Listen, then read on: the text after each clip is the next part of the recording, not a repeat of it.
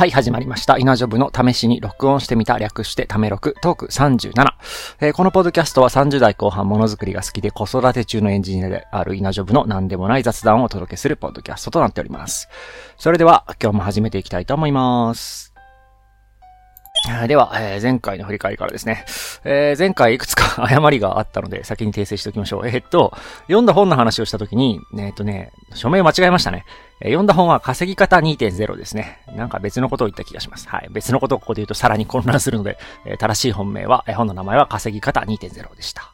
え、それから、えっと、娘の体重がいくらだっけって言ってるときになんかね、これはまた間違えて言いましたけど、今は14キロぐらいですね。もっとなんか多めを言っていた気がしますけれども、14キロぐらいです。まあそれでも重いけどね。はい。まあそんな、え、間違いがありましたという話でした。それから、えっ、ー、と、フィードバックもいくつかいただいていて、えー、スクラップボックスプロジェクトの、えー、井戸端では、うんと、父のギャグの話をした時につまんねえってえっ、と、いいちゃちゃを春日さんが入れていただきましたし、あとそれから母の、母からのポッドキャストの感想の手紙の話についてむっちゃいい話っていうのは、えっ、と、春日さんと純木さんからコメントいただきました。いや、これはね、自分でもいい話だと思って書いていましたので、はい、いい話ですね。えそれから、えっ、と、ポッドキャスト書き起こしプラットフォームのリッスンの方では、えっ、と、母と息子の小話の、えっ、と、ホストの方、中学生の、えっ、と、ケンデアさんからメッセージをいただいてました。えっ、と、言及ありがとうございます。そして聞いて聞いていただいてありがとうございます。これからもよろしくお願いします。ってね。あの、リッスンって、あの、ブログのトラックバックみたいな感じで、言及の機能があって、あの、なんだ、ポッドキャストのうんと、RSS のディスクリプションのところに、リッスンの URL を書いておくと、勝手にその、このポッドキャストであなたのポッドキャストの話されてますよっていうのが、あの、通知で行くようになっていて、おそらくそれで気づいてもらえたんだと思いますけれども、まあこういうね、あの、ポッドキャストをやってると、ポッドキャストをやってる人と交流できるなっていうのを、えっと、実感した、えー、なと思いました。えっとね、これはね、トーク31でコミュニティに参加する切符っていう形で、えっと、話をしていましたが、まあ、えっと、今回はこの、ポッドキャストをやってるっていうことが切符になったななんて、えー、思った事例でございました。えっと、まあね、前回フィードバックそんなに多くなかったったんで、まあそんな感じとなっております。さて、えー、次は健康の話ですね。体調があまり良くない。良くないですね。えっとね、多分ね、季節の変わり目ですね。この、寒いところからこの今暖かくなってきてる。っていうところで、あの、まあ、体調もあんまり良くない、そのフィジカルな体調も良くないし、メンタル面でもいまいちそわそわするなっていう感じがあって、なんか日記を振り返ってみると2月に入ってからは今のところずっとこんな 感じで、え、治っては来てるんですけどね。で、まあ、いくつか、まあ、こうなってきた時に原因を探ろうというところで、えっ、ー、と、一つ気になったのが、ヒートテックですね。あの、今、ユニクロのあの、タイツ形状のヒートテックっていうのかな？あの、ズボンがヒートテックになってるやつもありますけど、そうじゃなくて、ズボンは普通のズボンで、その下にタイツみたいな形のヒートテック、捨ててこみたいなやつを履いてたんですけど、なんか振り返ってみると、これ履いてると調子悪くなることあるなっっていうのなんか数年前に気づいたんだけど、もうすっかり忘れていて、これをずっと履いてるの良くないんじゃないと思って、えー、脱ぐようにしました。あの、外に行く時とかはもちろん履くんだけど、座って作業する時とかに、えっ、と、私普段即音機を使っている、あの、足を温める寝袋みたいな、やつ使っているので、えっ、ー、と、下半身をそんなタイツ状のヒートテックで温める必要実はなかったんですね。普通に家にいるときはね。でも履き替えるのがめんどくさいから、ずっと履いてたんですけど、これ良くないなと思って脱ぐようにしました。これはどうもね、締め付けられて血行が悪くなってなるんじゃないかっていう、えー、気持ち。で、実際に、結婚も悪くなってる雰囲気あるし、あとあの、えっ、ー、とね、雪遊びをした後に、太ももが筋肉中になっ、筋肉痛になったんですけど、これはなかなか治らなくて、これも多分、締め付けだろうなと思っていて、えっ、ー、と、まあ、それをやめて少し気持ち良くなった、気持ち 回復してきたな、かなっていう感じがしていて、あとまあちょっと、そういえば、そういえば、あの足回りの血行といえばスクワットかなと思ってスクワットをちょっとやってみたりとか して、まあなんとなくね、あの、戻ってきつつありますね。ただ、えー、今度はですね、こう家の作業をするときに油断すると今度足が冷えて、えっ、ー、と、お腹が緩くなるなど のえっ、と、二次災害が発生して、えっ、と、まあこれはね、あったかいズボン買いなさいっていう話ですね。あまあ、あるので、ちょっとそれね、あの、出して、ここぞというタイミングで出していかないといけないし。いや、なかなか難しいですね。まあでも、一週間単位でこうやって皆さんに、皆さんに言う必要ないんだけど、健康を振り返る機会があるので、ちょっとそこでね、いや、なんかおかしいんじゃないって言って、そのタイツ、ヒートテックか？みたいな話に、えっ、ー、と、考えが及ぶようになったのは、まあ、進歩だと思いますので、まあ、ちょっと治ってはきているんでね。えー、このまま直していきたいなと思っております。別にね、あの、風邪とかではないので、全然仕事とかもできるんだけど、なんか本調子じゃないなっていう感じなのと、あと、やたら眠いなっていうのがあって、で、やたら眠いって言ってもね、おとといすごい寝たんですよ。やたら眠くてね、8時間ちょっと寝たんで、その前も7時間ちょっと寝て、で、そうすると、今日の朝、全然寝れなくて、2時間半とかしか寝れなくて、寝れんって言って起きちゃうんだけど、いや、これも良くないので、まあ、ちょっとね、リズムを整えていきたいなと思っているところなんですが、まあでも、ね、過去の、あの、記録とか見る限り、やっぱりね、10月とか2月とか、あ7月とか、こういうね、変わり目のところで、だいたいこういう風になってて、なんかそろそろ、根本対策を打ちたい気持ちはあるんですが、まあ今回も来たかっていう感じですね。まああの、このまま体の調子を崩すことなく、あの、有力回復していければと思っております。まあそんな健康の話でした。さて、えー、日記からのネタのコーナーなんですが、こうね、今週3連休だったじゃないですか。で、私なんかのんびりね、日曜ぐらいから、この、ポッドキャストで話すことを、まとめるみたいなのを、まあ、隙間のところでやってるんですけれども、ね、3連休だとね、ちょっとリズムが崩れちゃってね、あんまりまとめができてないんですが、なので、ちょっと小粒なトピックを話す回っていう感じですかね。えー、まずですね、え、このポッドキャストいろんなところに、えっ、ー、と、まあ、もともと、もともとというか、大元は、えー、Spotify for Podcasters で配信をして、いろんなところで聞けるように、あの、フィード、あの、ポッドキャストのフィードを配っているんですよね。だから、えっ、と、Google Podcast とか、えっ、と、まあ、もちろん Spotify でも聞けるし、Apple Podcast とか、Amazon Podcast でも聞ける、Amazon Music でも聞けるんだけど、それで聞いてる人は全然いなそうですけど、まあ、そんな風になっていて、で、YouTube にも配信をしています。これはあの、Google Podcast がもうすぐ終了するっていうところで、多分 Google がその、移行ツールみたいなのを用意してくれていて、えそれに同意って押すと、あの、勝手にポッドキャストを、あの、動画化してくれるというか、あの、いわゆる YouTube の画面で、あの、止め、あの、絵はね、何もないんで、カバー画像がずっと出るだけなんだけど、えっ、ー、と、YouTube の動画として、えっ、ー、と、表示してくれるっていう機能があって、えっ、ー、と、そっちにも行ってますと。で、YouTube 側のあの、アナリティクスっていうの何人見たみたいなところが見れるようになっていて、まあ、全然、あの、そんなに宣伝もしてないし、あの、みんな聞くようなコンテンツでもないので、全然再生はされてないんだけど、あの、YouTube ってレコメンドの機能があるので、えっ、と、流入はそこそこ来るんです。まあ、そこそこってちょっと来るんですよ。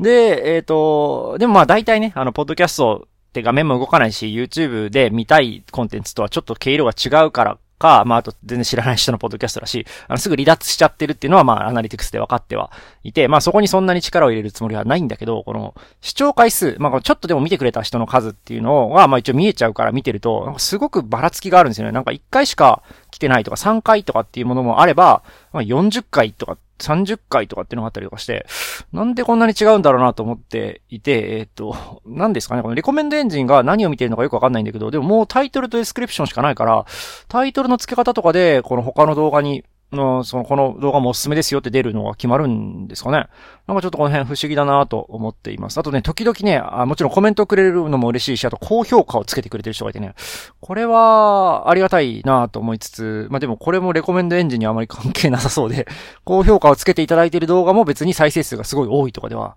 ないし、なんかちょっといまいち仕組みがよくわかってないんですけども、まああの YouTube でも見れるので、もしなんか YouTube メインだっていう人は、あの、ぜひ、チャンネル登録よろしくお願いしますっていうやつですね。はい、お願いします。あとね、高評価も押せるらしいんで、ちょっと押してみてくださいよ。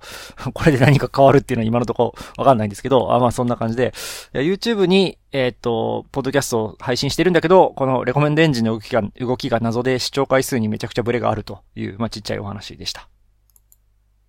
さて、小粒エピソード二つ目ですね。えっ、とね、もう、ブームはそろそろ去ってきたんですけど、うちの3歳の娘がですね、名付けが、えっ、と、ブームだった時期が、まあ今もそうなんですけど、あらゆるおもちゃとかに、あの、名前をつけていくっていうのがね、えっ、と、まあ、ブームなんで、あの、面白いなと思って、ちょっといくつか名付けたものについて紹介させてくださいよっていう話です。えっ、とね、まずね、これ難しいな。えっ、と、な、何、何かって説明するのが難しいんだけど、えっ、と、うんとね、あの、ショッピングモールとかで、あの、携帯電話ショップのあの、人が勧誘してくるときに子供がいるとね、おもちゃをくれるんですよ。で、その時にもらった、あの、なんだ、風船状の棒 なんだろうね。魔法のステッキの形をしていて、風船ではないね。風船じゃないんだけど、あの、浮き袋みたいな素材になっていて、膨らますことで、えっ、ー、と、膨らまして、まあ、棒の形になっている魔法のステッキみたいなやつね。これは、えっ、ー、と、名前は、えー、娘、命名、バンバン棒という名前でした。これ、もうなんかね、この辺から分かってもらえると思うんですけど、特にな名前にかっこよさとか求めてなくて、この叩くとバンバンってなるから、で、棒だから、バンバン棒っていう、もうなんか、名付けっていうかね、もうそのままって感じですけど、原始的な名付けをしていますね。とか、それから、あの、絵をね、描けるようになってきて、最近もっとちゃん高度な絵も描けるようになってきましたけど、最初の頃は、線を一本引いて、えっ、と、それにな、てんてんてんてんってこう、点を書いて、芋虫とかって言ってて、これは芋虫か、ほほーとか言って、まあ、とりあえず褒めるとかってやってると、名前を付け始めて、この点々のつぶつぶだから、つぶつぶ芋虫っていう名前だって言って、つぶつぶ芋虫、命名、はい、バンバン棒とつぶつぶ芋虫出てきましたね。それから、えー、っとですね、うさぎのぬいぐるみがうちに結構あって、3種類あるのかな普通のパペット状のうさぎのぬいぐるみと、えっ、ー、とね、敷布団っていうか座布団みたいになっている、えっ、ー、と、うさぎの丸い座布団みたいなやつと、あとは、ちょ、ちっちゃいね、うさぎのなんか財布になるようなチャックがついてて財布になるようなうさぎのやつがあって、これ全部名前がついていて、あの、えっ、ー、とね、まず座布団、丸い座布団はうさぎ丸ですね、丸いから。それから、えっ、と、パペット状になってるのがうさぎ子ちゃん。どうやら女の子だそうです。うさぎ子ちゃん。それから、えっ、と、財布みたいな形の、あの、ぬいぐるみが、えっ、と、耳長いちゃんっていうので、あなんというか、ね。まあでも、そういう感じなんですね。3歳児の世界では名前っていうのはやっぱりその特徴から紐付けられるもので、あのね、うさぎ丸、うさぎ子ちゃん、耳長いちゃんとね、全部うさぎだっていうのが一、一目目、一耳でわかる名前になっておりまして、まあそんなね、あの、あらゆるものに名前を付けていくっていうのをやっていて、まあ、結構定着してる名前はこんなもんかな、パッと思い出せるのはこんなもんで、あのそれ以外にもあの、インスタントに、君は何々ねっていう名前つけることがあって、それぞれね、なんかこう、なんていうのかな、あ、そう見えてるのねっていう、まあまあ、うさぎが耳長いとか当たり前なんですけど、なんかあの、どう捉えてるかがそのまま名前になるので、なんか名前を付けさせてみるのを、様子を観察してるのってすごい面白いなぁなんて思いまして、まああの、3歳児の名付けのセンスについてちょっと話してみましたという感じです。まあエンジニアだとね、あの、変数名を付けるみたいな形で、あの、日常的に名付けをしていますけれども、ま、ちょっと一回3歳児、3歳児のセンスで名前を付けてみてもいいかななんて思ったりもしました。はい。以上です。さあさあ、交通部エピソード続きますよ。えっとね、えー、ポッドキャストを再生するアプリをちょっと見直しましたっていうところです。私もポッドキャストは結構聞く、えー、聞く、聞こうとしていて、まあ、聞いてて、えっ、と、ちょっと前までは Spotify を使ってたんですね。これ何も考えずに使っていて、あの、なんでかっていうと、この Spotify は配信にもね、Spotify for Podcasters っていうのを使っていたので、で、Spotify に真っ先に配信されるし、リンクもそうなってるから Spotify で聞いてたんですけど、なんか Spotify って、あの、ポッドキャストを聞く機能が少ない聞くために便利な機能が少ないなと思っていて、うんと、いや、わかんない。なんか、ちょっと複雑なアプリだからもしかしたら奥の方にあるのかもしれないんですけど、プレイリストとかの機能でうまく、なんていうのかな、その、このポッドキャストを聞きたいってしたときに、なんだろう、そのポッドキャストの新しいエピソードが出たときに、それは未読みたいな感じで出してほしいし、聞き終わったらそこから消えてほしいみたいなのが、なんか素直にできない感じがしていて、まあ、知ってる人いたら教えてほしいんですけど、あの、まあ、ちょっと違うアプリにしようと思って、えっと、変えることにしました。で、今回今使ってるのはオーバーキャストっていう、えっと、ポッドキャストのアプリですね。えっ、と、まあ、なんか、なんでもよかったんですけど、このオーバーキャストっていうアプリにはなんかスマートスピードっていう素敵な機能があって、まあ、なんかほら、機能が別に使う使わないともかく、なんかこういう面白げな機能がついてるだけで、ちょっと価値高いなって思っちゃうところ、ありませんか？私はなんかそういうのがあって、えっ、ー、と、このスマートスピードっていう機能がなんか良さそうな気配がするっていうので、あの、ちょっとオーバーキャストを使い始めました。これどういう機能かっていうと、あの、まあ、よくある、えっと、早回しの再生、あの、1.2倍速、1.3倍速再生みたいな機能のちょっといいやつで、えっと、喋ってないところを切り詰める形で、切り詰めつつ、なおかつちょっと早回しで再生してくれるっていう機能で、なのでその間が空いてたりとか、なんかそのね、プロじゃない、あの、我々エンジニアが雑にやってるポッドキャストとかって、時々こう、話が止まっちゃう時があって、無音が発生することがありますけれども、そういうのを切り詰めてくれる機能があって、なんかいいなと思って、別にこの切り詰めの恩恵そんなに受けてるかっていうと、ないと思うんだけど、ちょっとこういう面白い機能があると使ってみちゃろうっていう気持ちになるところがあって、オーバーキャストっていうのを使ってます。まあ、あの、その機能はまあ、あんま使ってないんだけど、あの、普通にあの、ポッドキャストの既読管理機能は普通にちゃんと使えるものですね。登録しておいたポッドキャストの、えっ、と、エピソードがどんどんプレイリストに入ってきて、再生済みだと再生済みのマークがつくし、ポチッとさらに押すと、えっと、リストから消せるっていうのがあって、なんかよく考えられているなと思う。そう、確かにその再生が終わったら消えるっていう安直な実装をしてると、なんか聞き逃しちゃ、なんかながらで聞いてて気づいたらもう聞き終わってたんだけど、全然集中して聞けなかったからもう一回聞きたいみたいなことが結構あって、そうなるとこの聞いたからリストから消していいってわけにはいかないっていうのがなんかうまく体現されていて、あの、聞き終わっても聞き終わったことは明記されるんだけど、リストには残ると。で、消すときは手で、えっ、ー、と、消してくださいみたいな風になってて、あ、全、その方がいいわ、と。そういう風なものが欲しいとは思ってなかったけど、そういう風に UI を見せられると、あ、確かに、理にかなった仕組みだなと思って、えー、早速いい感じに使わせてもらっていますね。で不満点としては、あの、Spotify は、あの、推薦エンジン、レコメンドがすごく、えっ、と、すごく良かったわけじゃないけど、あの、まあ、一応推薦機能があって、あの、このポッドキャストを聞いてる人はこのポッドキャストも聞いてますみたいなのが、えっ、と、出てきて、それがその新しいポッドキャストへの出会いとかになってたりもしたんですけど、えっと、オーバーキャストの方はあんまりそういう機能がなさそうなので、うんそこだけちょっと足りないなと思っていて、です、今まで Spotify で聞いてたから、その、あなたの聞いているポッドキャストはっていうのができたけど、それを全部オーバーキャストに移しちゃうと、Spotify にはその、何聞いてるかわかんないないので、推薦機能が動かなくなっちゃうんで、どうしたもんかなと思いつつ、まあもう大体、聞くポッドキャストはスタメン決まってきているので、まあ推薦機能に頼ることもあんまりまあないかなと思って、えっ、ー、と、オーバーキャストに移ってきてるっていう感じですね。はい。ただ皆さんは、どんなポッドキャスト再生アプリを使っているかっていうのをぜひ教えていただければと思います。まあそんなお話でした。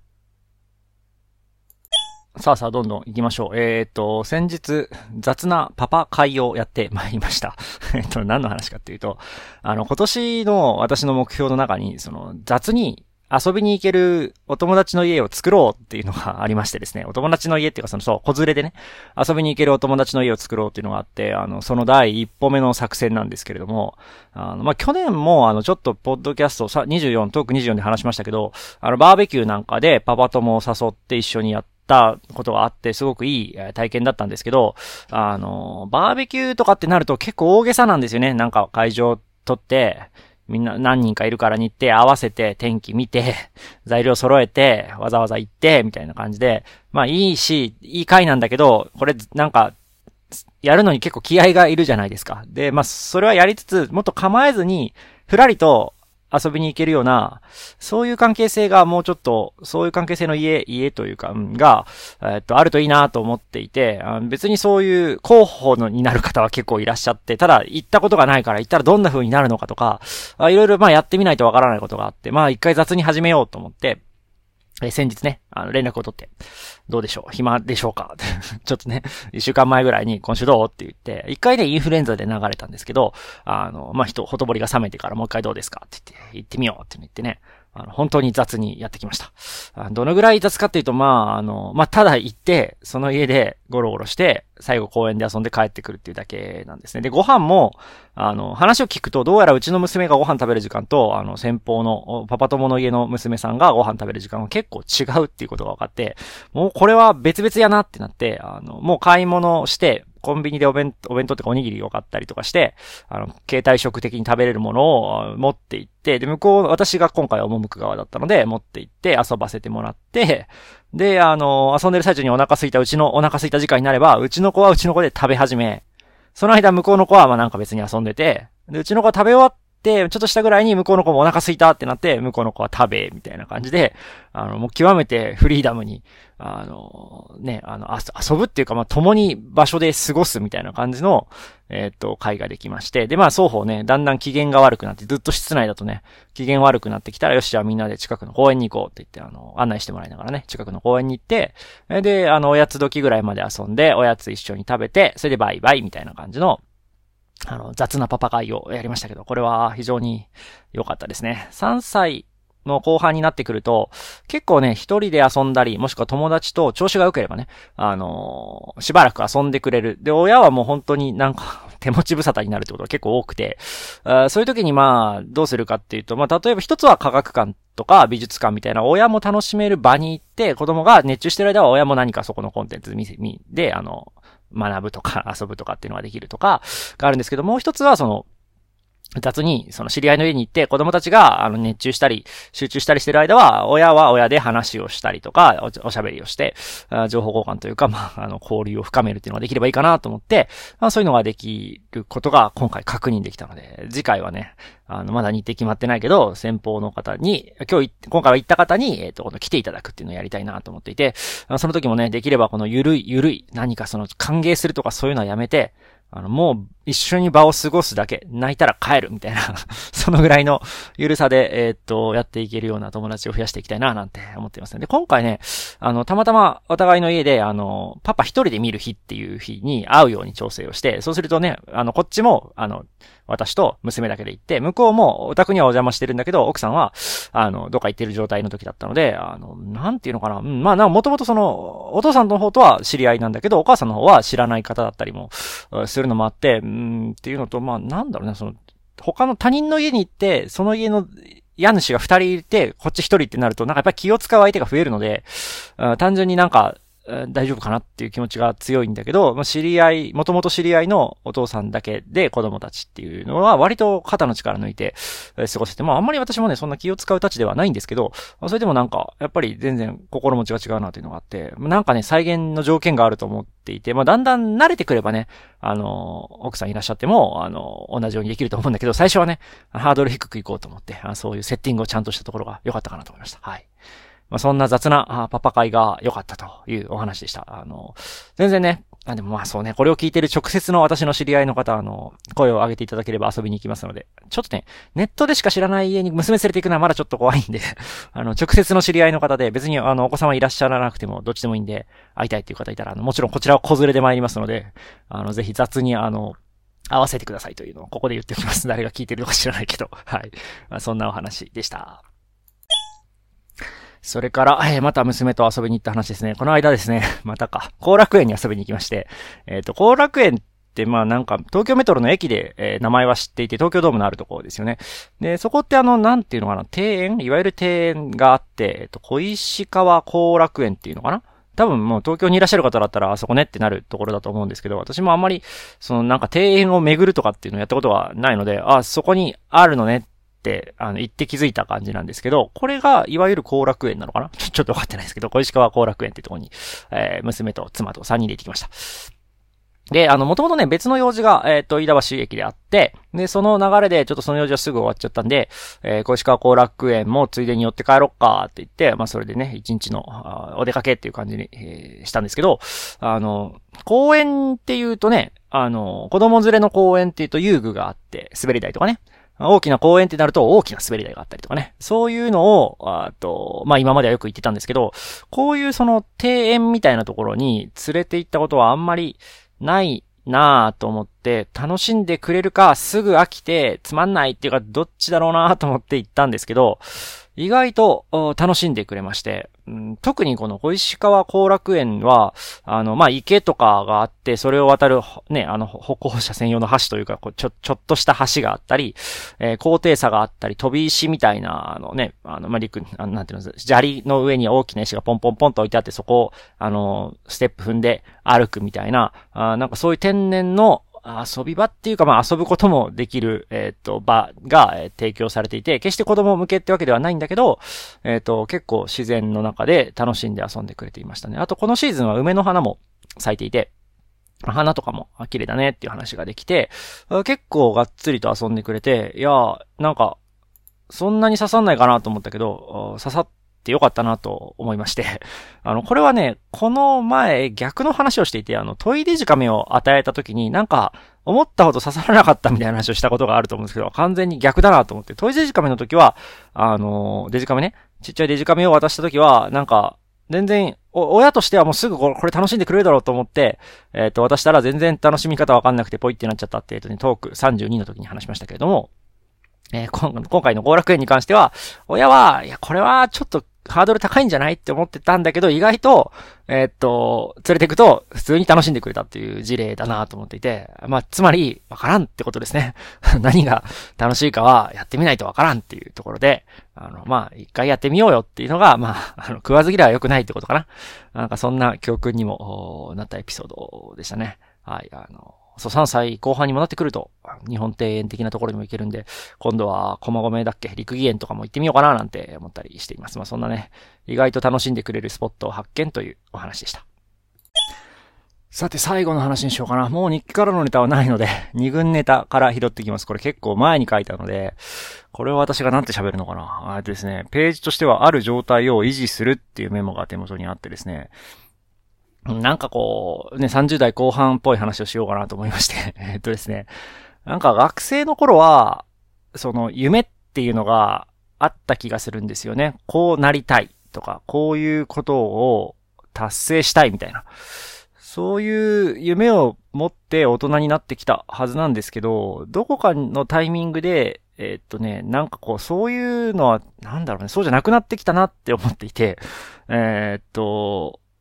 なんだろうね、維持したい。この、こういう状況を維持したいみたいな、なん、なんていうのかな、明確なゴールじゃなくて、今はいい感じだから、えっ、ー、と、この状態が長く、できるだけ長く続くようにしたいし、できればさらに良い状態に遷移させていきたいな。っ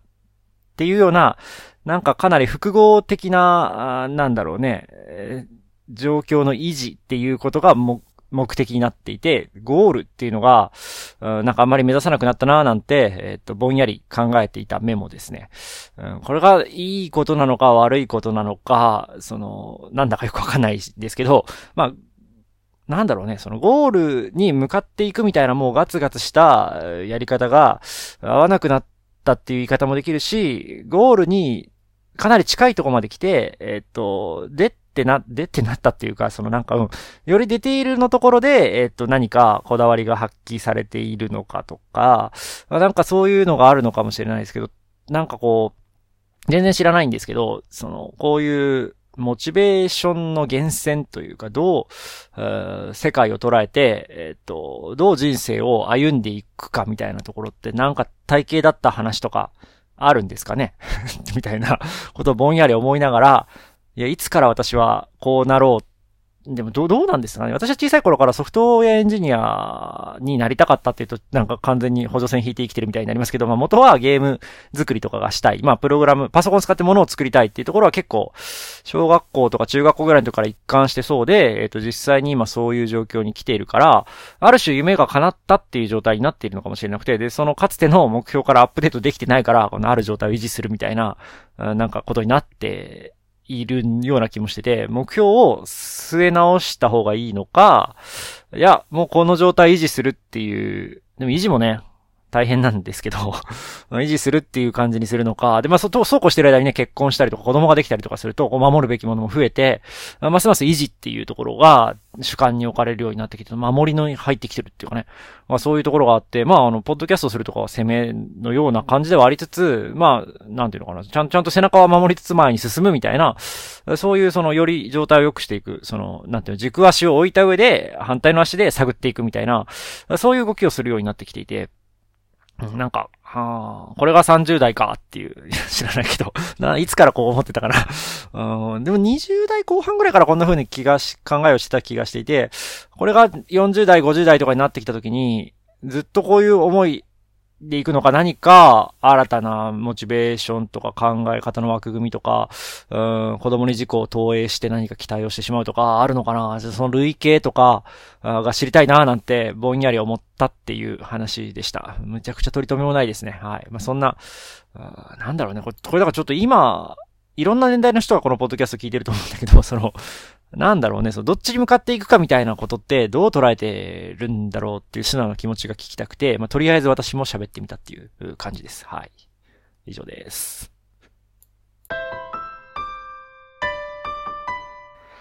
さて、お届けしてきました。稲ジョブの試しに録音してみた、略してため録トーク37、えー、おしまいの時間になってきました。今回はね、準備が微妙だったので、小粒のエピソードたくさん話したり、最後なんか謎にもやもやした話をしましたけれども、あの、まあ、何か誰かの頭にピピッと来て、あできればフィードバックを返していただければ、私の中でも考えが進められますので、幸いでございます。はい。えー、まあ、このポッドキャストこういうふうになんだか私の普段考えていることを、えー、っと、喋っていく、週1で更新を目指しているポッドキャストでございます。えー、ピピッと来た方は、えー、ぜひ、お聞きのポッドキャストプラットフォームから購読ボタン、YouTube の方はチャンネル登録をよろしくお願いします。はい。えっ、と、まあ、じゃあ今日はこんなもんにしようと思います。お聞きいただきありがとうございました。